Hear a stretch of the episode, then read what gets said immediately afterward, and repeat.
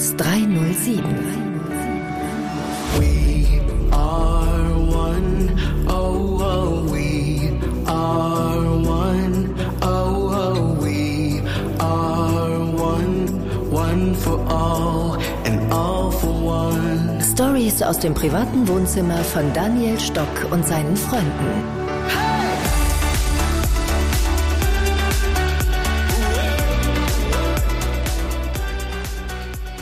So, also während Daniel Stock jetzt hier am Wow Festival noch mit Speakern auf der Bühne steht, darf ich an Daniels Mikrofonreglern im Studio sitzen und für euch Wow Live Moments via Podcast einfangen.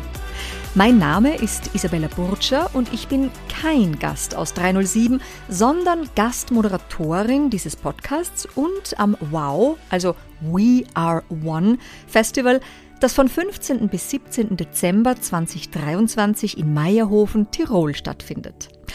Das Motto des Festivals lautet Connect, Create, Celebrate. Und so werden bei diesen Wow-Podcasts Interviews, Snippets von den aufgetretenen Speakern, Creatoren und den Sponsoren zusammengefasst, um den vielfältigen Wow-Spirit zu vermitteln. Zu Anfang steht ein Interview mit Veit Lindau und seiner Frau Andrea. Gemeinsam haben die beiden eine Bewegung rund um reife und gesunde Beziehungsgestaltung mit der Live-Coaching-Community Homodea ins Leben gerufen, deren Breitenwirkung im deutschsprachigen Raum seinesgleichen sucht. Veit Lindaus Bücher wie etwa Seelengevögelt, Genesis, Werde verrückt oder das neueste Werk Co-Creation wurden mehrfach ausgezeichnet und führen Bestsellerlisten an. We are one, jeder für sich und alle gemeinsam. Hier werden Generationenbeziehungen mit den Themen der modernen Zeit verbunden und genau das ist der Co-Creation Spirit. Feiern wird mit Inspiration und Vernetzung geknüpft, gemeinsam erschaffen und gemeinsam Erfolge feiern, Einsamkeit keine Option geben. So, und nun viel Vergnügen mit dem Gespräch mit Veit und Andrea Lindau. Herzlich willkommen, Veit Lindau hier im Podcast-Studio. Ich freue mich sehr, dass du dir noch die Zeit nimmst, um hier vorbeizuschauen. Wir treffen uns ja im Zuge des Wow-Festivals in Meierhofen. Beziehung liegt natürlich in aller Munde und ich habe gerade vor kurzem einen Ausschnitt gesehen aus dem Austrian Health Report, der Anfang Dezember veröffentlicht wurde und der zeigt, dass das Gesundheitsrisiko bei unter 30-Jährigen aufgrund der Einsamkeit mittlerweile größer ist als aufgrund von Alkoholismus oder Drogenkonsum. Und es ist natürlich ist ein sehr delikater Tanz zwischen dem Anspruch an Unabhängigkeit, den wir ja haben, aber auch der Einsamkeit. Wie siehst du das? Was ist ein Hebel, um Menschen aus drohender Einsamkeit herauszuhelfen, vor allem diesen jungen Menschen? Also erstmal muss ich sagen, dass mich das betroffen macht, wenn ich das höre. Ist mir bewusst, aber wenn ich dann auch mal wieder Zahlen lese, denke ich, äh, wie verrückt ist das? Ja, wir sind ja eigentlich so verbunden wie noch nie. Die Möglichkeiten, sich zu verbinden, sind so, so stark. Wie kommt man da raus? Ich glaube, das Aller, Allerwichtigste ist, äh, sich mit seiner Sehnsucht zu verbinden. Ich glaube, dass viele Menschen heutzutage irritiert sind von ganz, ganz vielen oberflächlichen Wünschen. Zum Beispiel, ich möchte auf Instagram möglichst viele Follower, ich möchte, keine Ahnung, viel Spaß im Sex und so weiter. Aber eine wirkliche Beziehung ist nur möglich, wenn ich verbunden bin mit dieser tiefen Sehnsucht. Ich möchte in einer Beziehung ankommen. Ich möchte zu Hause sein. Und dann bist du auch bereit für die Risiken, die damit verbunden sind und natürlich auch für die Arbeit. Und Beziehungsarbeit ist sicherlich eine Königsdisziplin. Viele von uns haben mehrere Etagen dessen schon hinter sich. Aber wie kommt man jetzt vom Erkennen des Weges zum Gehen des Weges? Denn es ist oft so, durch das Lesen, durch das Reden miteinander, wir wissen mittlerweile unglaublich viel, aber wie kommen wir zum gemeinsamen Kreieren, zum Tun in dieser Beziehungsarbeit? Bringe ja mal gerne Metapher. Also stell dir vor, ich, ich, ich drücke dir eine Stradivari in die Hand und ich sage, äh, spiel, spiel, mir mal was von Mozart. Ja, dann würden jetzt die meisten Menschen, bis auf wenige Ausnahmen, nämlich diejenigen, die Violine spielen gelernt haben, die meisten Menschen würden mich angucken und sagen, bist verrückt, Veit. Kann ich nicht. Ja, das ist ein hochkomplexes Instrument. Äh, für mich ist jeder Mensch mindestens so komplex und so kostbar wie eine Stradivari. Und das Ding ist einfach, wir haben es nicht gelernt. So, also mir hat niemand in der Schule beigebracht, wie führt man eine Beziehung, wie gehe ich mit meinen Gefühlen um, etc., sondern wir, wir gehen irgendwie davon aus, dass Beziehungen das Kostbarste, was wir überhaupt haben, wie nebenbei funktionieren. Ja, wir investieren Jahre, manchmal Jahrzehnte unseres Lebens in eine Berufsausbildung. Aber es gibt keine Ausbildung in, wie werde ich ein Liebender oder eine Liebende. Das heißt, es beginnt für mich damit, dass ich mir erstmal eingestehe, ich kann es nicht. Es ist eine Kunst und ich kann es nicht. Ich kann vielleicht eine Beziehung öffnen, indem ich verliebt reinstolpere, aber alles, was nach dem Verliebtsein kommt, das habe ich nicht gelernt. Und die coole Nachricht ist, es macht total Spaß, das zu lernen, wenn ich die Demut aufbringe und sage, ich möchte es gern lernen. Ich weiß es nicht, aber ich möchte es gern lernen. Und dann gibt es Tonnen an guten Materialien und Methoden und Ansätzen da draußen, aber das Aller, Allerwichtigste ist, ich muss die Sehnsucht haben, mich auf einen anderen Menschen wirklich einzulassen und das wird, ich betone, das wird auch wehtun. Weil der Preis für Einlassen ist, ich muss mich öffnen. Und öffnen heißt, ich werde berührt in alten Wunden, in alten Missverständnissen. Und deswegen, wenn, wenn Leute zu uns kommen ins Coaching oder in Seminare, das Erste, was ich sie erstmal frage, ist, wollt ihr eigentlich wirklich zusammen sein? Weil es gibt viele Paare, äh, wenn die ganz ehrlich sind, die wollen, dass der Alltag funktioniert, die wollen, dass da eine Ruhe gibt, aber die wollen sich nicht wirklich aufeinander einlassen. Ja. Ja, das sind wirklich zwei verschiedene Ebenen. Du und deine Frau Andrea habt dabei ja gewiss ein Role Model etabliert, an denen sich doch einige ein Beispiel nehmen wollen. Wie viele Beziehungen, wie viele Scheidungen hätten wahrscheinlich verhindert werden können, wenn man mehr sich auf dieses Einlassen eben eingelassen hätte. Selbst meine eigene Scheidung hätte verhindert werden können, davon bin ich mittlerweile überzeugt. Wir werden ja auch zu dem, was wir sind, zumeist durch Begegnung oder durch den Austausch mit dem Gegenüber. Wie bewältigen Sie, du, wir haben gar nicht mal übersprochen haben, wie die du, das du. Dankeschön. Wie bewältigst du eigentlich diese ständige Weiterentwicklung, das Formen des Selbst durch das Für sich Sein und durch das Gemeinsam, das We are One Sein? Und hast du dir schon mal politisches Engagement überlegt? Hm fange mal mit der letzten Frage an, weil die ist, glaube ich, am einfachsten zu beantworten. Ja.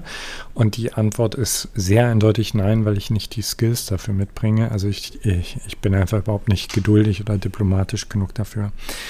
Ähm, wenn du sagst, meine Frau und ich, wir sind vielleicht für manche Menschen ein Vorbild, ist es mir ganz wichtig zu sagen, Punkt Nummer eins, wir glauben nicht, dass jedes Paar es schaffen kann schaffen, in Anführungsstrichen. Ich glaube, ein großer Fehler liegt darin, dass wir den, die, den Wert einer Beziehung an der Dauer messen. Aber wer sagt, dass Menschen 10, 20, 30 Jahre zusammen sein müssen? Ich glaube, es ist nur dann traurig, wenn wir auseinandergehen das Gefühl haben, wir haben nicht alles gegeben. So. Und äh, ich kenne viele Menschen, die geben wirklich viel, die strengen sich an, die wissen auch ganz viel, aber die schaffen es einfach nicht. Und vielleicht schaffen sie es einfach nicht, weil ihre Lebenswege nicht füreinander bestimmt sind. Punkt. Ja. Es ist ein Wunder, dass Andrea und ich so lange zusammen sind, weil wir sind extrem verschieden. Äh, die Menschen, die uns vielleicht auf, keine Ahnung, Instagram folgen, die sehen natürlich meist die glücklichen Bilder. Was sie nicht sehen, dass wir in diesen 30 Jahren mehrere Male an dem Punkt waren, kurz davor waren zu sagen, das macht keinen Sinn. Und das waren oft Punkte, wo wir beide uns so rasant entwickelt haben, also dass die Struktur unserer Beziehung einfach herausgefordert werden ist. Also die alte Form hat nicht mehr gereicht und äh, wann immer wir die aufgeben, also wann immer sich zwei Menschen in diesen eigenen inneren Transformationsprozess begeben, gehen wir natürlicherweise das Risiko ein, wenn ich auf der anderen Seite rauskomme aus diesem Häutungsprozess, dass es vielleicht nicht mehr mit dem anderen weitergeht. Also ich schätze mich sehr glücklich, mit einem sehr quirligen, lebendigen Prozess verheiratet zu sein, mit dem Namen Andrea Linder. Und ich schätze mich noch glücklicher, dass bis jetzt das Leben immer von uns wollte, dass wir nach diesem Häutungsprozess weitergegangen sind. Also für alle, die das jetzt gerade hören, was ihr tun könnt, ist, bleibt in Kontakt, und sprecht miteinander, also sprecht viel auf eine wahrhaftige Art und Weise über eure inneren Prozesse und vor allen Dingen konzentriert euch immer wieder auf das, was euch verbindet. Das Ego ist vor allen Dingen daran interessiert, immer wieder das zu betonen, was nicht stimmt, was schiefgegangen ist. Und Andrea und ich, wir schaffen das auch heute noch, innerhalb von zehn Minuten an einen Punkt zu kommen, wo unsere Gehirne denken, das macht alles überhaupt keinen Sinn, weil wir auch viele schmerzhafte Erfahrungen abgespeichert haben. Und dann ist für uns wichtig, immer wieder an den Punkt zurückzukommen, was ist das Verbindende? Andrea, möchtest du zu dem Punkt auch etwas sagen, bitte?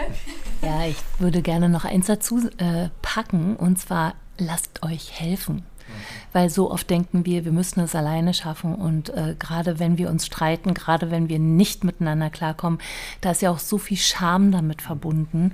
Aber hol dir Menschen, hol dir Freunde, hol dir professionelle Hilfe, aber hol dir Menschen, die wirklich das teilen, die dich sehen, die euch sehen, die Zeugen und Zeugen sind, weil es hilft enorm, wenn ein verbindendes Glied da ist. Und es muss nicht immer ein professioneller Mensch sein, es muss nicht mal ein Therapeut, eine Therapeutin sein. Kann auch eine sehr wache Freundin oder ein sehr wacher Freund sein, der einfach dabei ist und sagt, okay, Moment mal, ich höre euch, aber ich fühle jetzt das und das, ich nehme jetzt das und das wahr.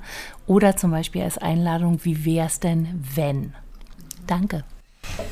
Vielen Dank, Andrea, auf dieses ganz wichtiger Beitrag mit Fragen einsteigen.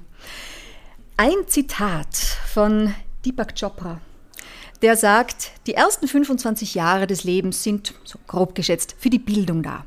Die zweiten 25 Jahre sind so für Fame und Fortune, also Berühmtheit und Glück da. Die dritten 25 Jahre sind dann dazu da, um zurückzugeben. Und dann der Rest des Lebens ist für, sagt er, für Self-Realization und für die vergnügliche Vorbereitung auf den Tod. Beziehungsgestaltung zieht sich durch alle diese Quadranten. Nun ist ja Veit einer deiner Sätze, ähm, was hast du noch nicht gegeben? Wie glaubst du, kommt dann dieser Satz bei den naja, bei der jungen Generation Z an, eben bei den unter 50-Jährigen, denn so wie Deepak Chopra sagt, ist es also ab 50 in etwa die Frage, was gilt es zurückzugeben? Was ist deine Beobachtung aus der jungen Generation, wie sie mit dieser Frage umgehen? Was hast du noch nicht gegeben? Um, ähm, ich glaube, es ist ganz wichtig, äh, ich stelle die Frage wirklich sehr gern, immer dazu zu erklären, das bedeutet nicht unbedingt, äh, keine Ahnung, ich gebe andere noch mehr oder ich werde noch netter, sondern manchmal kann es bedeuten, ich habe meine ganze Empörung noch nicht gegeben. Also was zum Beispiel jüngere Generationen gerade machen, was ich für extrem wertvoll hatte, sie teilen ihre Empörung über das, was in der Welt passiert, was mit dem Klima passiert, halte ich für einen unschätzbaren Beitrag.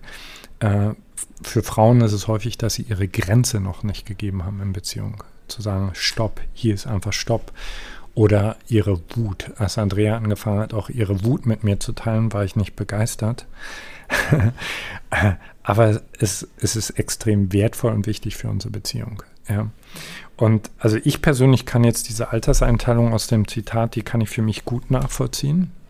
Allerdings nehme ich wahr, dass das bei jüngeren Generationen, ich glaube, dass wir gerade uns in einem so evolutionären Schmelztiegel befinden, dass ganz, ganz viel miteinander vermischt. Also ich sehe viele junge Leute, die sind überhaupt nicht mehr in Erfolg interessiert, sondern die sagen, worum es jetzt geht, ist, dass wir uns alle in den Arsch retten.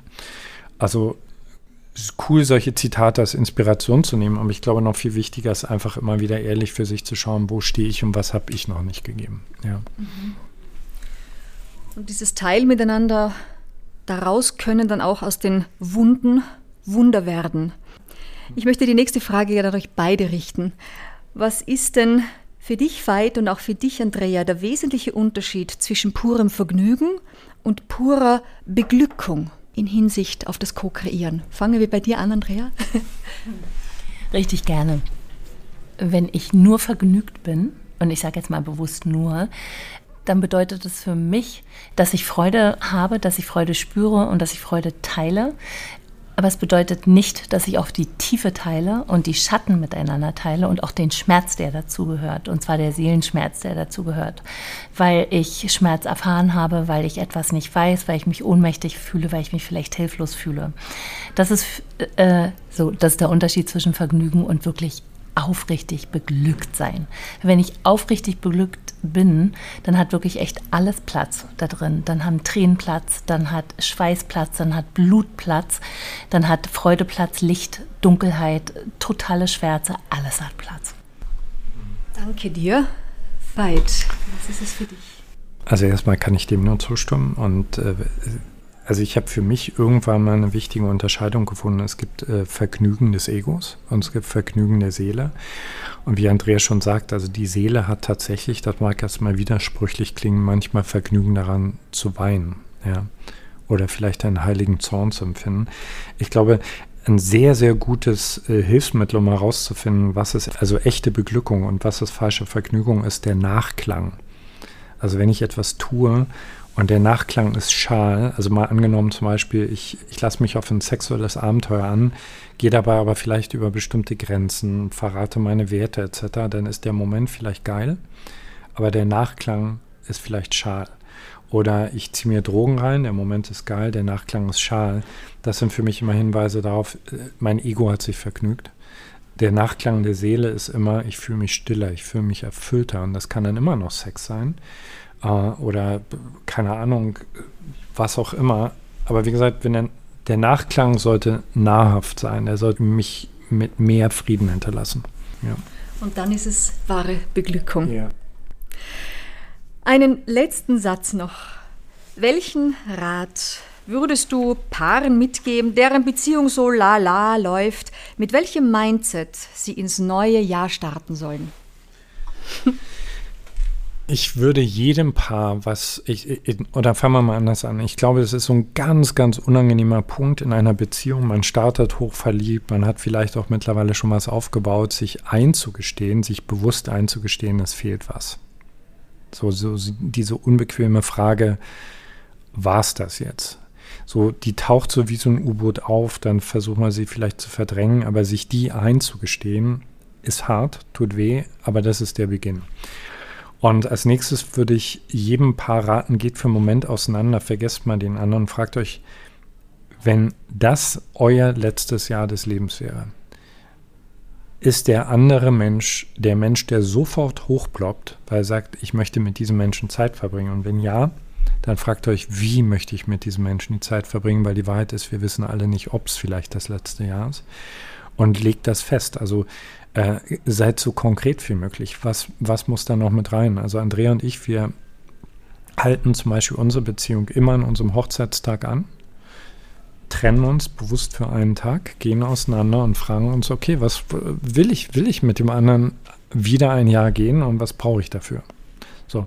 Und äh, Silvester ist ein guter, guter Zeitpunkt dafür. Also, also wirklich wie in eine echte Verhandlung zu gehen. Was brauche ich dafür, dass ich mich auf dich freue?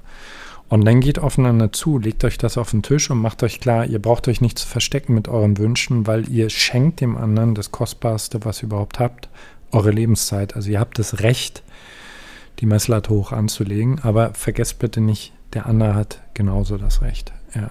Mhm. Hast du noch was?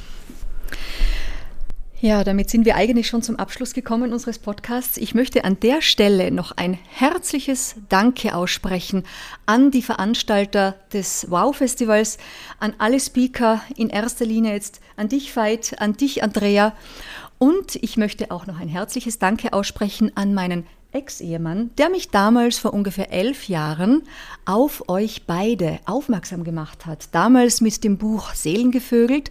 Mittlerweile ist ja das neue Buch im Handel Co-Creation. Und dieses Wiederverbinden, auch wenn es eine Trennung gab, ist ein Kunstgriff, ist wichtig. Viele Generationen profitieren davon und natürlich man selbst am meisten. Und in diesem Sinne was würde die Liebe tun? Sie sagt, alles ist Liebe. Danke. Hm. Dankeschön. Das war schön.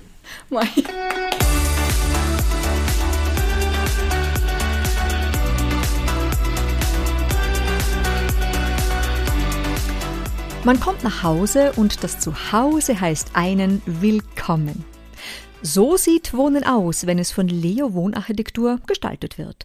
Und so sieht auch die Lounge und das Podcast-Studio hier am Wow-Festival aus. Leo Wohnarchitektur kreiert seit 25 Jahren von Meierhofen aus vom ersten Entwurf über den gesamten Innenausbau, Böden, Türen, Möbel mit hauseigenen Tischlern bis hin zu Textilien, Beleuchtung, Dekoration. Connect, Create und Celebrate bis ins letzte Detail. Das wird von diesen unseren Sponsoren des Wow-Festivals ins Wohlgefühl übersetzt. Viel Vergnügen nun mit dem Gespräch mit der Chefin Maria Leo. Herzlich willkommen, Maria Leo im Podcaststudio. Du und dein Mann von Leo Wohnarchitektur seid eine der Hauptsponsoren des Wow-Festivals. Und da möchte ich jetzt gleich einmal die Frage an dich stellen, dass ja hier beim Festival um so viel Optimismus und Glücksgefühle und Zusammentun geht. Das Gestalten, das Beheimaten, das Beglücken, das sind ja großteils auch deine Aufgaben in der Innenausstattung. Worin liegt denn jetzt für dich persönlich der spürbare Unterschied zwischen so purem Vergnügen und purer Beglückung, das du durch deinen Beruf inszenieren kannst? Pures Vergnügen ist für mich mein Job eigentlich schon 30 Jahre. Also ich mache meinen Job jetzt schon, wie gesagt, 30 Jahre und es freut mich immer noch jeden Tag, wenn ich das so, wenn ich was machen kann für Menschen. Beglücken, wenn ich sie beglücken kann, das ist dann natürlich Königsdisziplin. Beglücke den Menschen mit all seinen Träumen. Die Menschen haben Wohnträume und, und, und wollen die verwirklichen. Wenn ich sie richtig verstanden habe, dann stehen sie da und ich schaue ihnen ins Gesicht und sie haben einfach eine Freude mit dem, was wir gemacht haben. Und das ist dann für mich auch ein Teil meines Lohnes und manchmal gebe ich sogar noch ein bisschen was dazu, wenn ich weiß, genau das ist jetzt nur das Letzte, was es perfekt macht. Ja, und äh, ich bin mir sicher, du kannst ja durch deine Architektur auch sehr viel positive Veränderung, sehr viel positive Transformation beim wohnenden Kunden dann ankurbeln. Er ist dann wahrscheinlich nicht mehr derselbe wie vorher, wenn er die neue Wohnumgebung hat, wenn er diese Beglückung erfahren hat. Würdest du sagen, Einrichtung ist auch so ein persönlicher Hebel zur Transformation? Ja, das stimmt ganz sicherlich der Mensch hat ja eine bestimmte Vorstellung, wie er leben möchte und auch das Umfeld, in dem man leben möchte. Und das ist auch nicht immer nur eine Frage des Budgets. Ich kann auch mit wenigen Mitteln, mit kleinen Mitteln einfach mich verwirklichen und so leben, wie ich gern möchte.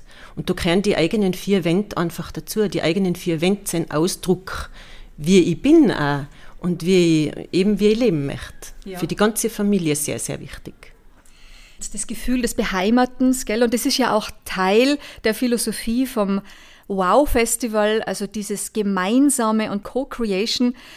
Was fasziniert denn dich jetzt so sehr an dem Wow, an dem We Are One Mindset, dass du und dein Mann, dass ihr euch dazu entschlossen habt, das Wow-Festival als Sponsor zu unterstützen?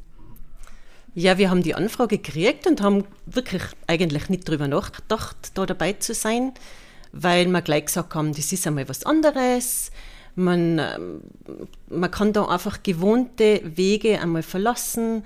Und nur wenn man die verlässt, sieht man ja erst einmal, was noch andere Wege geben könnte. Und ein bisschen querdenken und was anders gehen und einmal ein bisschen verrückt sein, das ist ganz, also mit dem kann ich mich voll und ganz identifizieren.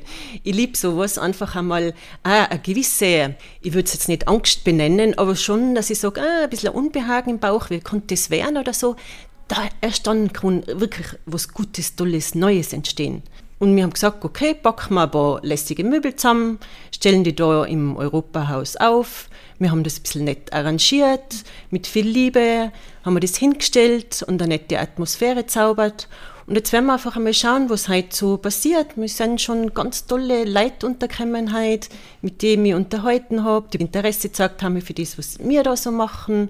Und das kann nur positiv sein. Und wenn am Ende des Tages eine Erinnerung oder, oder ein paar positive Gedanken übrig bleiben, dann war es das alles wert. Mhm. Es ist immer eine Chance, die immer ergreifen muss. Und die kriegt man so oft im Leben. Und ich möchte in meinem Leben eine hätte, hat die Ware nicht mehr haben. Ja, das, das, ist wirklich sehr weise gesprochen und ich denke, es ist ja das ganze Festival auch dazu da, eine Toleranz zu generieren. Gell? Es sind viele, nicht nur verschiedene Generationen, sondern ganz viele äh, unterschiedliche Ansichten, Glaubenssätze, Typen hier auf dem Festival. Aber alle kommen sie gern in der Lounge zusammen, hocken sie nieder und unterhalten sich gemütlich und plötzlich entdeckt man Gemeinsamkeiten. Also das Wohnumfeld formt ja auch den Zugang zueinander. Ein weiterer Hauptsponsor ist natürlich der Tourismusverband Meierhofen und es würde mich interessieren, was ist denn so für dich persönlich dein beliebtestes Meierhofen-Elixier? Warum wohnst du gern da? Hm. Ich bin ja dahergekommen, eigentlich mit gemischten Gefühlen. Mein Mann ist von da und ich bin nicht der Zillertallerin. Und ich habe mir gedacht, puh, Zillertal, so weit einer und das Dorf da und so. Aber ich bin positiv überrascht. Meierhofen kann so vieles sein. Es ist auf der einen Seite aufgeschlossen, sehr quirlig, offen für neue Sachen, manchmal auch ein bisschen schräg. Und auf der anderen Seite ist Meierhofen bodenständig, sehr traditionsbewusst, manchmal vielleicht ein bisschen verschlossen. Das kann durchaus auch irgendwo mal zu Spannungen kommen, gerade zu konträre Teile. Und bei Spannung entsteht oft ganz ein besonderes Licht. Und das, finde ich, hat Meierhofen schon in sich. Mein Gott, ich bin ganz begeistert von deiner Fähigkeit zu formulieren. Das besondere Licht von Meierhofen, da, also ich sehe da sehr, sehr schöne Bilder.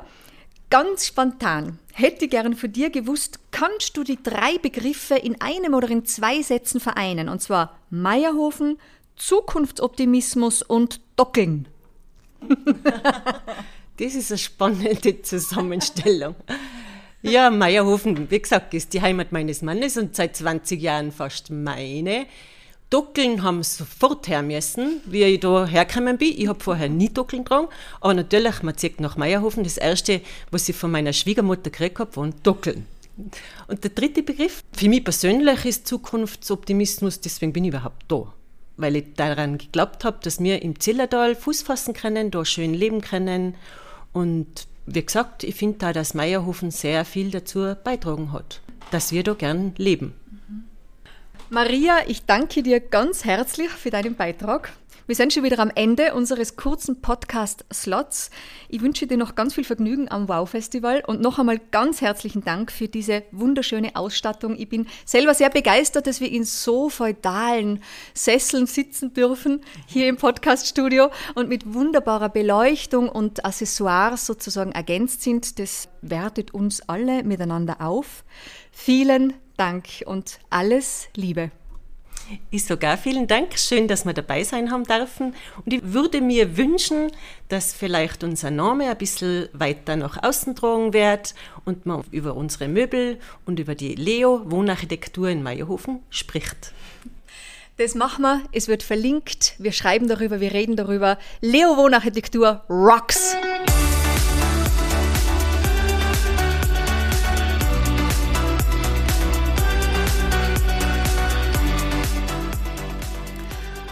Was nun folgt, ist ein Interview allererster Sahne, nämlich mit vier mehrzähligen Haubenköchen. Der erste ist Peter Fankhauser. Er ist Inhaber des Restaurants Gurt Zessen in Stumm im Zillertal. Er hat in besten Restaurants in Kalifornien und Florida, in Wien und Tirol gekocht, dann aber zusammen mit zwei Freunden den Verein Gurt Zessen im Zillertal gegründet. Und so entstand hier der erste Permakulturgarten. Aus den Produkten der heimischen Wälder wird Feinkost in Handarbeit hergestellt. Er leitet eine Kochakademie für vegane und vegetarische Küche sowie Brotbackkurse und Peter wurde von Gomilliot ausgezeichnet als der Newcomer des Jahres 2023. Der zweite ist Basti Stock, Küchenchef des Hotel Bergfried im Tuxertal. Von Bio hält er nichts, auch nicht von Knoblauch. Letzterer wurde aus seiner Küche verbannt. Dafür kocht er mit umso mehr anderem Geschmack und dem einzigartigen Zusammenspiel der Aromen. Klar strukturiert, ohne viel Spielerei. Der dritte im Bunde ist Maximilian Stock, Chefkoch der Genießerstube im Alpenhof in Hinterdux. Alpine Taste nennt er seine Philosophie, wo Kochen als Kunst betrachtet wird, und um diese zu meistern, braucht es echte Künstler, die Leidenschaft und Erfahrung mitbringen, meint er. Und das beschreibt wohl ihn selbst. Der vierte im Bunde ist Clemens Huber, Chefkoch des Hubers Boutique Hotel in Meierhofen und des prämierten à la carte Restaurants namens Klee. Die Entscheidung zum Restaurant Klee entwickelte sich leise als Idee, die immer lauter wurde und jetzt endlich ihren eigenen kulinarischen Sound voll entwickelt hat. Die klassische Gourmetküche mit exquisiten Zutaten aus allen Teilen dieser Erde wird durch eine neue Vision ersetzt. Klee kocht Und Klee steht für klar, leicht, echt. Viel Genuss in dem Gespräch mit den vier Haubenküchen. Herzlich willkommen. Bei mir habe ich jetzt die vier Spitzenköche vom Zillertal sitzen. Einmal den Maxi Stock, einmal den Basti Stock, einmal den Peter Fankhauser und den Clemens Huber. Herzlich willkommen. Schön, dass ihr euch noch Zeit genommen habt, auch im Podcast-Studio vorbeizuschauen. Peter, ich darf mit dir anfangen, weil wir kennen uns von vor vielen Jahren. Als ich einmal das äh, Buch geschrieben habe, Superfood to Go, hast du dann die Rezepte dazu in der Buchpräsentation präsentiert und mich da ganz narrisch unterstützt. Heute sitzt du da, Batzenunternehmer, Hauben, ein Aufstieg, der seinesgleichen sucht. Jetzt darf mich natürlich interessieren, Heute. Also, ja. Wir müssen so zusammenreißen. Wir haben noch fünf Minuten. Ich hoffe, da machen wir ehrlich. Also, Peter, der Permakultur geht es ja um Pflanzensynergien, um sich gegenseitig im Wachstum zu bereichern. Was ist denn quasi die Permakultur in deinem persönlichen sozialen Leben? Ja, ich glaube, das haben wir alle generell Menschen, oder? Dass jetzt äh, gesellschaftlich wir funktionieren gemeinsam. Wir sind keine Einzelgänger. Äh, auch Tiere sind keine Einzelgänger in dem Sinne. Äh, jedes Tier hat, sage ich jetzt einmal, einen Feind, oder? Und das haben wir genauso, wir Menschen. Und in der Permakultur ist es halt so bei den Pflanzen genauso, dass du Symbiosen eingehst zwischen den Pflanzen, die sich halt gut verstehen. Fertig, so einfach ist das eigentlich. Mhm. Im Prinzip ist ja eigentlich äh, wieder zurück zum Ursprung zu kommen. Ganz ehrlich gesagt, Permakultur, man, das, das Wort fliegt jetzt schon öfter und viele wissen ja gar nicht, was das bedeutet. Bedeutet das einfach, dass man der Natur Freiraum lässt. Wir haben eigentlich ein wunderschönes Tal, Zillertal. Wir hocken ja da jetzt im schönen Meierhofen. Äh, leider Gottes ist in den letzten Jahrzehnten viel zu viel passiert, was die Menschheit ins, äh, in der Natur angetan hat. Und natürlich leben wir mit zusammen auf einem Planeten, aber wenn es so weitergeht, zerstören wir halt schon sehr, sehr viel von unserer Natur. Und in der Permakultur ist das einfach so, dass man es entschleunigt, das Ganze, und äh, dem Produkt Zeit gibt zum Wachsen, dass das einfach ein bisschen miteinander eine Symbiose eingeht und einfach, du kriegst ein einzigartiges Produkt, du kriegst eigentlich einen Geschmack in diesem Produkt, das du nicht äh, anders kaufen kannst. Da gibt es Demeter-Gemüse, es gibt Biogemüse, ich meine, diese Ausdrücke will, will jetzt nicht zu weit ausholen, weil das sind ja alles zertifizierte Siegel, was es gibt. In der Permakultur gibt es ja das noch nicht. Gott sei Dank, und ich hoffe, das lassen sie ja die Finger davon, weil, wie gesagt, Zertifikationen dahinter daher, da wird auch viel Schindluder betrieben. Und in dem Sinne, wie gesagt, das Ehrlichste ist einfach, wenn du es ja selber machst. Mhm. Und bei mir ist halt so, dass ich es selber machen kann und dass ich mir das angeeignet habe oder die Ausbildung dazu gemacht habe. Und ich kämpfe auch. Ich, mein, ich, mach, ich muss mir als Koch halt andere Gedanken machen wie andere Köche, weil bei mir ist es so, wenn ein Produkt nicht vorhanden ist, was tue ich denn dann? Auf keine kochen. Äh, also dementsprechend muss ich mir auch schlau machen, was konnte ich als Produkt machen, was bei uns in der Gegend wächst, was keiner verwendet, zum mhm. Beispiel. Und das tue ich ja natürlich und das landet dann bei mir im Teller.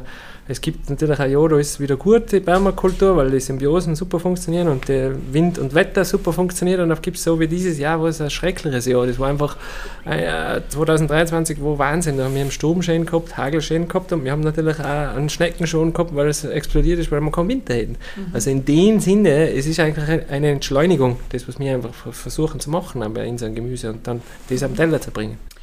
Und das Entschleunigen, das findet sicher auch am Tisch statt. Gell? Sie haben mal derweil nehmen zum Essen auch. Jetzt seid ihr ja alles von Gomilio ausgezeichnete Haubenköche. Jetzt darf ich gleich äh, weitergehen mit dem Maxi. Wie viele Gomilio-Punkte bekäme denn aus deiner Sicht das Wow-Festival? äh, ja, wie, 19 Punkte. ja, das ist eh ganz gut. Das heißt, Nein, aber ich bin jetzt ein bisschen überfordert mit der Frage. naja, taugt dir der Gedanke, wahrscheinlich dieses uh, We are one oder seid ihr eher Einzelgänger in engerer Branche? Du jetzt im Besonderen, die Frage gilt jetzt einmal an die. Nein, wir haben sicher keine Einzelgänger. Ich glaube, äh, ganz im Gegenteil. Also speziell in der Küche oder generell in der Gastronomie, glaube ich, funktioniert das nur mit einem Team wenn man an einem Strang zieht und gemeinsames Ziel hat. Und als Einzelkämpfer, glaube ich, hast du nicht lang was verloren. Nicht? Du wirst vielleicht kurz einmal auftauchen, aber dann bist du, glaube ich, schnell vergessen. Klee, deine Küche heißt ja klar, leicht und echt. Eigentlich war das ja ein Erfolgsrezept für die Kommunikation. Was sind denn so deine Hauptingredienzien für deinen Lebenserfolg? Die Hauptkredenzien für meinen Lebenserfolg ist eigentlich alles ein bisschen gelassener und, und überlegter anzugehen. Also es, es ist alles ein bisschen leichter, wie man es sich einbildet. Ich war immer sehr stur und verbissen und habe gemerkt, es hat nicht funktioniert. Und seitdem, dass ich einfach ein bisschen entspannter geworden bin und auch andere Meinungen zulasse und einfach den Horizont ein bisschen aufmache für die Umgebung und die Menschen, was um mich herum sind und die ein bisschen mehr mit einbeziehe, funktioniert es, sage ich jetzt halt. Wird es leichter. Und das war ganz eine interessante Erfahrung für mich und da bin ich noch mittendrin statt nur dabei. Und da werde ich sicher schauen, dass ich einfach mehr auf die Umgebung da, äh, schaue und die Leute, die was mit mir was erreichen wollen. Allein jetzt nicht, leider, oder Gott sei Dank, wie auch immer. Ich habe es probiert und mittlerweile bin ich halt so weit, dass ich sage, äh, dass man einfach gemeinsam schaut, was, was, wo wollen wir hin, den Faden nicht verliert und einmal Sachen durchzieht, wo man zuerst sagt, okay, funktioniert vom Anfang an nicht so und dran bleibt und sagt, wie kann es funktionieren, aber immer trotzdem am selben, am selben Faden bleibt, ohne gleich alles zu verschmeißen oder in Frage zu stellen. Ja, da hängen schon wieder so viele Gedanken drin, die eigentlich ja auch der Wow-Gedanke in sich trägt. Basti, an Dino die Frage, wann gibt es die erste Co-Kreation mit insgesamt elf Hauben? Wann kocht ihr vier gemeinsam etwas? Das ist eine gute Frage, wenn die Männer Zeit haben, nicht? Und dadurch, dass jeder selb, selber ein bisschen beschäftigt ist, ist es ein bisschen schwierig, ein Datum zu finden. Ne? Halber Zeit ist ein paar Urlaub. ja, weiß nicht. Wenn wir schon irgendwann hinbringen. Wer war denn dann aus deiner Sicht für was zuständig? Wer ist für die Vorspeise, Hauptspeise, Dessert, für die Zwischengänge? Was darfst du sagen? Das kann sich jeder selber aussuchen, solange der Sieg Dessert machen muss. das heißt, du bist eher auf der extra scharf Seite, oder wie? Ja, ich kann kein Dessert machen. Ach so. Ich mag es nicht und ich kann es nicht. Okay. Wer schafft von eng äh, drei übrigen da als der Patissier oder der ja, Peter, am ehesten. Also ich kann mich noch gut erinnern, als die Superfood hast du super Desserts gezaubert. Also das muss ich sagen, das war damals einzigartig. Hast du mittlerweile mit dem Superfood-Gedanken noch irgendetwas am Hut oder ist das für dich schon mit der Permakultur ausgewachsen? Ja, was, was versteht man unter Superfood in der heutigen Zeit? Das ist das, was ich äh, kritisch sehe, weil ganz ehrlich gesagt, Superfood ist für mich nicht ein Avocado oder eine Banane, so wie viele das betiteln, sondern das ist das schlimmste Lebensmittel, das ich kaufen kann. Aber gut, die Leute machen sich ja keine Gedanken damit, wie das hergestellt wird, wie das produziert wird. Woher kommt die Banane, woher kommt die Avocado, wie machen sie sie? Und da fängt das Spiel eigentlich an. Die meisten glauben aber, dass das Superfood ist. Äh, da, wie gesagt, das ist ein großes Spektrum, was man da jetzt abdeckt mit Superfood. Äh, in der heutigen Zeit gibt es eben viele, viele Sachen, wo sie in Superfood einfließen lassen. Für mich ist Superfood das, was vor der Haustür wächst. Eindeutig. Und wir haben ja eigentlich für jedes exotische Superfood einen entsprechenden äh, Vertreter in der heimischen Botanik. Also das ist eh klar. Wir müssen nicht die Chiasamen kaufen, wir haben die Leinsamen. Wir müssen nicht die Acai-Beeren kaufen, wir haben die Heidelbeeren. Also in diesem Sinne, aber einfach das verdichtete Lebensmittel halt. Genau. Gell? genau. Und da hast du aber in der Permakultur, sagst du, da ist der Nährstoffgehalt ja ohnehin ähm, wesentlich dichter als in üblichen Kulturen. Ist das so? Das ist natürlich so. Ich meine, natürlich, bei, bei uns ist das, ähm, ich hole jetzt weiter, wir haben da wirklich 770 verschiedene Kulturen, was ich anbaue. Das sind weltweite Saatgüter, was ich da anbaue. Äh, es hat sich halt mit den Jahren so zusammengelebt. Also wir machen das jetzt nicht seit ein, zwei Jahren, sondern es sind jetzt zwölf Jahre, wo wir Permakulturgarten machen. Und ich habe da einen guten Gärtner dazu, muss ich jetzt auch dazu sagen. Ich bin nicht alleine. Ich habe die Ausbildung zwar gemacht, aber das war es dann. Und dann, man, man, tauscht sich halt gegenseitig aus mit anderen Bauern. So muss ich das jetzt sagen. Und man kommt immer wieder drauf, es gibt ja so viel Vielfalt in der Welt, das, was wir gar nicht auf dem Schirm haben, mhm. an Produkten, was bei uns natürlich nicht wachsen, aber was mittlerweile durch den Klimawandel funktioniert. Mhm. Also es hat sich da in den die letzten fünf Jahren enorm viel getan. Wo ich sage, ich baue schon Passionsfrüchte an, kriege halt noch keine Früchte aus, er kriegt zwar schöne Blumen, normalerweise macht die Blumen dann die Blüte zusammen und dann kommt ja dann die Frucht raus, das geht sich noch nie aus, weil einfach die Sonnenstunden dafür fallen, aber wenn es so also weitergeht, trauen wir fast zu sagen, dass das auch noch möglich ist. Also es geht sehr, sehr viel schon bei uns in, ja. in Österreich mittlerweile oder generell in, Äh, wir haben einen begnadeten Platz mit dem Zillertal, das ist wirklich in der Mitte von Stumpen, da hast du 14 Sonnenstunden, das ist natürlich perfekt für einen Permakulturgarten und dass wir es direkt neben einem Wald haben, ist natürlich auch wichtig, weil einfach die Nützlinge brauchst du genauso, weil sonst hast du Schädling, Überschuss und im Endeffekt, das reguliert sich die Natur ja selber. Mhm. Wir müssen ja da nicht eingreifen. Das Einzige, wo sie eingreifen, ist, dass sie die Nacktschnecken rausnehmen, weil die hat der Mensch eingeschleppt und die muss ich leider verteidigen und aus dem Garten rausnehmen. Das ist mhm. ein Problem. So, und jetzt muss ich noch ein Wort äh, einflechten für die Tirol-Werbung, weil das ja einer der größten Sponsoren von dem Festival ist. Von jedem von Enk bitte einen Beitrag. Was ist Enker persönliches Zillertal-Elixier? Maxi, wir fangen bei dir an. Also für mich ist das sicher, sind das sicher die Berge. Ich gehe gerne laufen, vor allem in der Weilhof. Für mich ist das optimal zum den Kopf frei kriegen und ich glaube, was gibt Schöner, als bei uns auf die Berge unterwegs zu sein. Danke. Peter? Ja, dem muss ich mich jetzt anschließen. Habe ich genau, also dass ich sehr viel in der Natur unterwegs bin und ich sammle sehr viel. Also der Wald, diese Schätze, was wir haben. Und bitte baut keine Lifte mehr. Perfekt. Basti? Die Familie, das ist der einzige Grund, was mit Tirol haltet. Verstehe. Ja, ist so, ja. Mhm. Klee, was ist dein Zillertal-Elixier?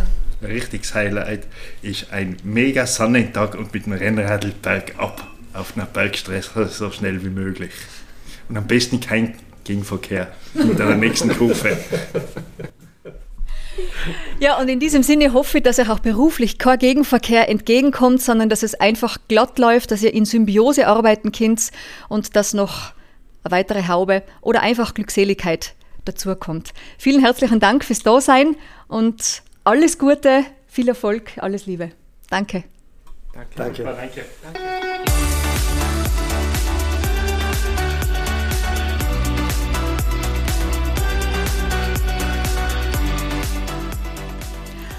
Meierhofen ist legendär für seine Gastfreundschaft. Das haben wir nun schon mehrfach in den Interviews gehört und in dieser unserer Tirolregion ist für Gäste jeder Generation, jeder Herkunft und auch für Gäste aus sämtlichen Branchen etwas dabei. Ganz dem Kerngedanken des Wow-Festival gemäß. Wie gut, dass die Hotelausstattung und die Gastgeber hier ebenso bunt sind. Sei es bei Daniel Stock im Stockresort in Finkenberg oder zum Beispiel im Hotel Zillertaler Hof in Meierhofen, dem Design and Art Hotel mit Gastgeber Franz Josef Perauer. Er selbst nebenberuflich Künstler, beheimatet derzeit einige der herausragenden Künstlerpersönlichkeiten des Wow-Festivals und wird uns nun erläutern, wie er die Kunst der Gastfreundschaft von Meierhofen lebt. Herzlich willkommen im Podcaststudio Franz Josef Perauer, Hotelier und Künstler, aber eigentlich müsste ihr sagen Franz Josef Elvis Perauer. Oder? ja, eigentlich ganz genau nimmt schon, ja. Also als Elvis-Fan habe ich dann einmal den Namen gekriegt, also auch den Spitznamen Elvis sozusagen, weil natürlich Franz Josef ein bisschen sperrig klingt. Und es war recht ungewöhnlich, dass er mit, keine Ahnung, mit, mit 13, 14 ein Elvis-Fan ist. Und so haben dann einige Freunde mir einfach, ja, kurzerhand Elvis genannt. Seitdem ist mir das geblieben ein bisschen. Und das ist ja das, was in Meierhofen möglich ist. Ich habe halt einige Interviews schon geführt, wo immer wieder geheißen habe, Meierhofen ist einfach der Ort, wo sehr viel möglich ist, wo einfach sehr viel Vielfalt und Buntheit herrscht. Jetzt du repräsentierst das wunderbar. Du vereinst das Hotelier-Dasein, vorher noch die Karriere in der Bank, du warst auch lange im Ausland und jetzt bist halt zusätzlich auch noch Künstler neben dem, dass du dreifacher Familienvater bist. Wo kommst du am ehesten in den Flow hinein? Wo läuft es dir so richtig? In welchen dieser vielen Bereiche? Ja, das ist eigentlich ganz interessant. Der Flow ergibt sich bei mir eigentlich aus der Summe dieser ungleichen Aktivitäten, wenn man so will. Also einerseits natürlich das Thema Musik, also mit Elvis, das war schon früher Thema, aber natürlich auch die Kunst, das war immer sozusagen der Ausgleich zum ja, toughen Businessleben. Ich war, ich war eben, äh, wie du gesagt hast, in der Bank. Ich war vorher in einem Automobilkonzern, also ich kenne quasi auch diese Konzern, äh, das Konzernleben und so. Und irgendwann einmal hat es mir aber wieder zurück nach Meierhofen äh, geschlagen und das war eigentlich äh, auch schon von Anfang an so irgendwie geplant oder der Wunsch, dass ich wieder mal zurückkomme, aber zuerst dieser große Wunsch und auch dieser Drang nach draußen, die Welt kennenzulernen, andere Branchen kennenzulernen, andere, äh, ja, einfach Lebens, äh, sage ich mal, Abschnitte zu haben, die in Summe dann ja am Ende des Tages an, an Menschen ausmachen. Und die Kunst war, hat sich immer mitgeschlichen sozusagen und äh, in den letzten Jahren ist das halt nochmal noch viel mehr rausgekommen. Es hat sich dann irgendwie so aus diesem Potpourri aus Erfahrungen und aus Leidenschaften und aus ja, vielleicht auch Talenten oder so, hat sich das dann irgendwie rausentwickelt und mittlerweile ist die Kunst ein ganz ein wesentlicher Bestandteil in meinem Leben, neben, wie du sagst, neben Familie und auch neben, neben dem Hotel und ich finde einfach, dass ich unterschiedliche Sachen äh, nicht unbedingt ausschließen müssen. Man hat früher auf den Drang gehabt, hey, ich muss eine Lehre machen, ich muss an irgendwie für irgendwas stehen und mein Lebtag lang dann für dieses eine Thema oder für den einen Beruf sozusagen stehen. Und, äh, und ich denke eigentlich, dass genau eben das, das Gegenteil des, des Lebenswerte am Leben ist, nämlich dass man sich aus der Fülle der Möglichkeiten, die man hat und die einem auch eröffnen, dass man daraus dann auf seinen Fokus irgendwann einmal gewinnt. Ja. Was ist denn dein persönliches Meierhofen-Elixier? Mein persönliches Meihofen-Elixier, boah, da gibt es so viele, weil eben, äh, was ja viele nicht wissen, das Zillertal ist ja, ist ja natürlich ein sehr äh, touristisches Tal, wo wir natürlich immer wieder sehr viele Gäste auch empfangen dürfen und gleichzeitig aber auch ist es das Tal mit einem der größten und schönsten Naturparks in Österreich. Das heißt, es gibt bei uns einfach auch die Möglichkeit, sich zurückzuziehen, irgendwo auf Alm um zu sein, zum Beispiel im Sommer und einfach die Natur spüren, das, das ist sicher was, was mir persönlich ganz viel Kraft gibt. Das hat auch irgendwie was, sage ich mal, was Therapeutisches, fast schon, äh, ja, so wie, wie so eine Meditation oft, dass man wieder ein bisschen in sich selber, in sich kehren kann und, und, und eben auf sich selber hören kann. Und das als Ausgleich zum recht stressigen Unternehmerdasein, sage ich mal, ist das sicher ein, ein Elixier, wo ich immer wieder drauf zurückgreife. Und was würdest du sagen, was ist die Gemeinsamkeit zwischen Meierhofen und Memphis? Zwischen Meierhofen und Memphis, ja, ich meine, das, das liegt auf der Hand. Vielen Dank für die, für die Vorlage. Natürlich die Musik. Also das ist natürlich das Stichwort. Äh, das Zillertal ist ja das Tal der Musikanten und das Tal der Musik. Ich finde, das Thema Musik ist ist ein wahnsinnig emotionales Thema, ist ein wahnsinnig inspirierendes Thema und äh, es gibt fast nichts Verbindenderes auf der Welt wie, wie Musik, das ja natürlich auch eine Kunstform ist und ja, das, das ist natürlich das, was Memphis und Meyerhofen verbindet. Bei mir ist es der Elvis Anno, ja, also ich bin quasi der Elvis aus Meyerhofen, wobei mittlerweile schon viele äh, der Picasso aus Österreich sagen. Wie gesagt, ich, ich höre auf sehr viele Namen und da bin ich eigentlich auch sehr, ja, sehr froh, dass es, dass es so ist. Und die Musik ist ja ein wesentliches Verbindungsglied, auch im Gedanken des Wow-Festivals Connect, Create und Celebrate. Durch Musik kämen die Leute zusammen, da werden Grenzen zur nicht vorhandenen Toleranz hin abgebaut. Kannst du mir drei Begriffe in einem Satz vereinen? Und zwar Meierhofen, Zukunftsoptimismus und die Dockeln. Und die Dockeln, wow. Und aus den drei Wörtern soll ich einen Satz bilden? Ja, oder zwei. Ja, ja gut. Zukunftsoptimismus und Dockeln, also ich glaube, da stecken zwei wesentliche Teile drin. Am besten da ich sagen, die Dockeln für die Tradition und den Zukunftsoptimismus für alles, was, was kommt. Also so ein bisschen das, das Thema Wurzeln haben, aber trotzdem fliegen können. Ich glaube, am, am besten ist es, wenn man sagt, äh, in Meierhofen mit den Dockeln in die Zukunft fliegen. Da glaube ich, ist man schon mal ganz gut unterwegs. Und ich bin grundsätzlich optimistischer Mensch. Ich glaube, Kunst hilft grundsätzlich auch, die schönen Dinge des Lebens zu sehen, aber natürlich auch die, die Dinge, die nicht so schön sind. Also ich befasse mich natürlich in meiner Kunst sehr viel mit aktuellen Themen. Die aktuellen Themen sind ja nicht immer nur schön sozusagen und, und Kunst gibt halt die Möglichkeit, Themen, die teilweise kritisch sind, denen eine Bühne zu geben. Mhm. Und äh, vielleicht inspiriert mich das auch deswegen so, dass man eben irgendwie eine Möglichkeit hat, Dinge, die passieren so im Alltag, auf seine Art und Weise zu, zu verarbeiten. Mhm. Und, äh, und so gesehen freue ich mich auf alles, was kommt, natürlich in der Zukunft. Jetzt aktuell in der Gegenwart haben wir ja heute das riesen Lost Frequencies Konzert, ein absoluter Megastar also in, der, in der Musikwelt. Wie cool, dass der in Meierhofen ist, im Tal der Musik. Also ich glaube, das ist wirklich eine ganz eine grandiose äh, ja, Sache einfach auch zu zeigen, dass, dass das Zillertal nicht nur, nicht nur, was ja toll ist, volkstümliche Musik kann, sondern eben auch den, den DJ, ja, der die Weltbühnen sozusagen betritt, den auch willkommen heißen darf. Für mich noch eine größere Freude, weil er auch bei uns sogar im, im Hotel residiert. Das heißt, äh, ich bin so ein bisschen die Künstlerbase. Bei mir ist der Alexander Höller zu Gast, ein, ein super Künstler aus München. Und, eben, und in Kürze wird jetzt auch der Lost Frequencies, also der Felix, anreisen. Und da freuen wir uns natürlich ganz besonders, dass er bei uns im Haus ist, weil es versprüht immer so ganz einen speziellen, wie soll ich sagen, so einen, das versprüht so Funken. Das ist was, was Magisches ist. Fast ein bisschen, wenn es Christkindl kammert, ist auch nicht mehr lang hin. Also insofern passt es gut und ja. Super, du, du hast mir jetzt eigentlich die letzte Frage vorweggenommen, weil ich wollte dich gerade fragen, wie ist es denn äh, sozusagen sich mit Lost Frequency und mit dem Alexander Höller in deinem Hotel, Hotel Zillertaler Hof, zu bewegen, beziehungsweise checkt man solche Leute anders ein wie den 0815-Gast. Aber ich denke, du repräsentierst ja Tradition und Reform sehr gut und hast deswegen auch ein sehr ausbalanciertes Verhältnis zu dem prominenten Gast und zum Standardgast. Kann ich das so sagen? Auf jeden Fall. Also bei uns gibt es keine prominenten Gäste. Jeder Gast bei uns ist eigentlich ein, ja, wie soll man sagen, ein Superior Gast. Wir, wir behandeln ihn nicht gleich. Es gibt natürlich ein paar äh, Auflagen, äh, die das Management dann vorgibt. Das ist bei jedem äh, Künstler so im Grunde, aber es ist total, ich kann es ja vom Alexander Höller sagen, total ein lieber, netter Bursch, also ohne diesen oft zitierten Starallüren.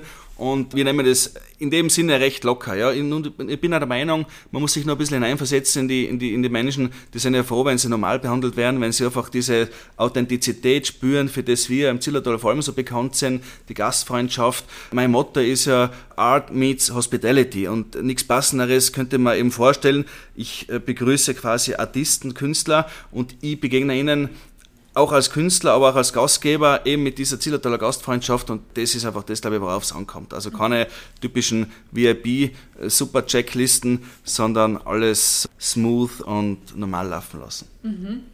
Und in diesem Sinne hoffe ich natürlich sehr, dass wenn wir, sagen wir, in einem Jahr wieder einmal zu einem Podcast beieinander hocken, dass du dann nicht auch mit Star-Allüren bei mir sitzt, sondern so bleibst, wie du jetzt bist, sehr bodenständig und äh, obwohl natürlich die Kunst und die Famosität bei dir durch die Decke geht. In diesem Sinne, vielen Dank, dass du die Zeit genommen hast. Dankeschön. Ein Hoch auf die Tirol-Werbung und auf den Tourismusverband Meierhofen mit dem Dank an das Sponsorentum von Wow Festival. Danke, Franz Josef Berauer, für deinen Besuch und alles Liebe. Dankeschön. Ich freue mich auf ein neues und äh, nächstes Interview mit dir. Super. Der Gast aus 307.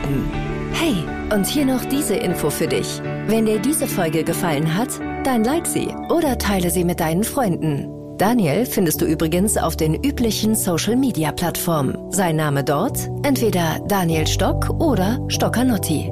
Danke dir, danke dir und viel Spaß.